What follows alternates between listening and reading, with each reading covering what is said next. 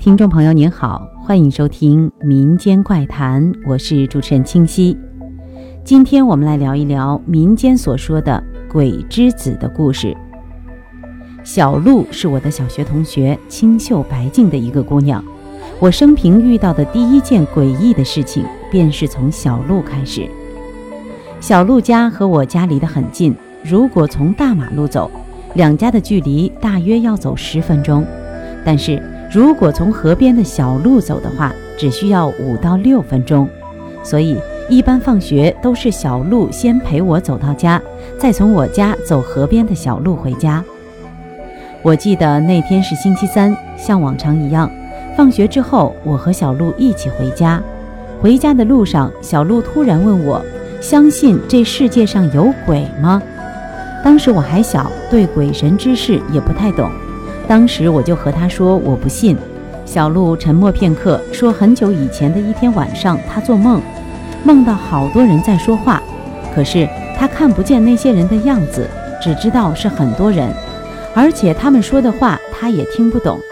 后来慢慢的，天天都会做这个梦。时间长了，就听得懂他们在说什么了。他们全说的是鬼的语言。我当时听完就乐了，一点儿也不相信，只当小鹿跟我开玩笑。直到有一天，我俩放学快走到我家时，小鹿突然跟我说，我家邻居一个小孩淹死了。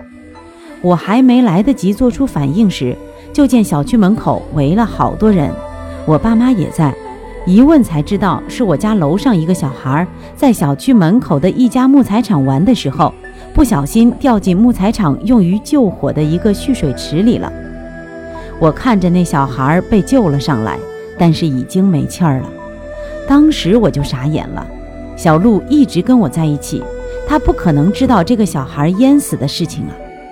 或许那个时候因为年纪小吧，出了这么害怕的事儿，我也并没有多想。只是觉得很神奇。小鹿的生日是农历的七月半，也就是我们俗称的鬼节。我不知道小鹿的经历是否和他的生日有关。四年级小鹿生日那天，他约了我去他家吃饭。因为当时天色有点晚了，我便叫了邻居的一个妹妹和我一起去。我们三个人走在河边的小路上，整个河都被映红了，全是烧纸钱的人。一团团的火光看起来有些神秘的意味。路上我就问起小鹿关于他的那个梦的事情，小鹿没有回答我，却又问我相信这个世界上有鬼吗？这次我不知道为什么突然感觉很害怕，就说我相信。小鹿好像看出来我很害怕，还拉着我的手安慰我，叫我别怕。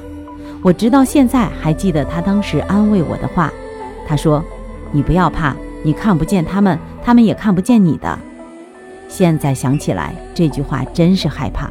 可是那会儿我听了他的话，心里竟安定了很多。去小鹿家吃完饭，已经是晚上九点多了。小鹿和他妈妈送我到楼下，我便和妹妹一起往家走。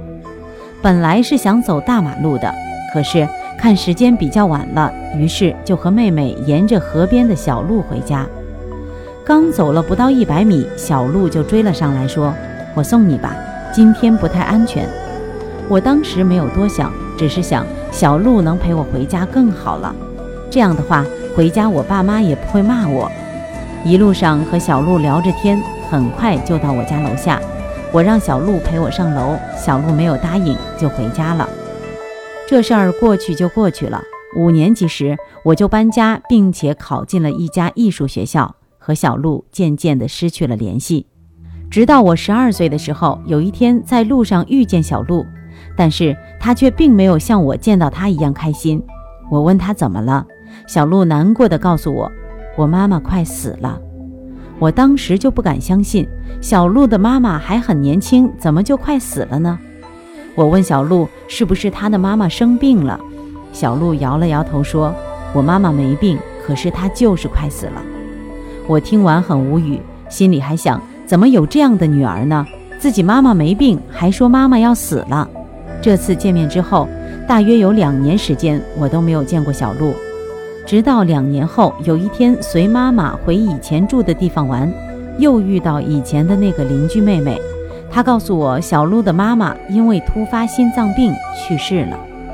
我听完就呆了，想到以前小鹿给我说的，她好像知道她妈妈会去世似的。邻居妹妹接下来的话让我彻底无语。她说：“姐姐，那年小鹿姐过生日，我们回家的时候，你一路上和谁说话呀？我叫你，你也不理我，我就见你一个人自言自语，走的时候还说拜拜。天哪，我明明清楚的记得那天是小鹿送我回家的呀。直到现在，我再也没有见过小鹿，很想念他，不知道他现在过得怎么样。也谢谢他，因为他的事儿，我对这个世界有了新的认识。不管怎么样，祝小鹿平安。好了，今天的民间怪谈就到这里，下期再见。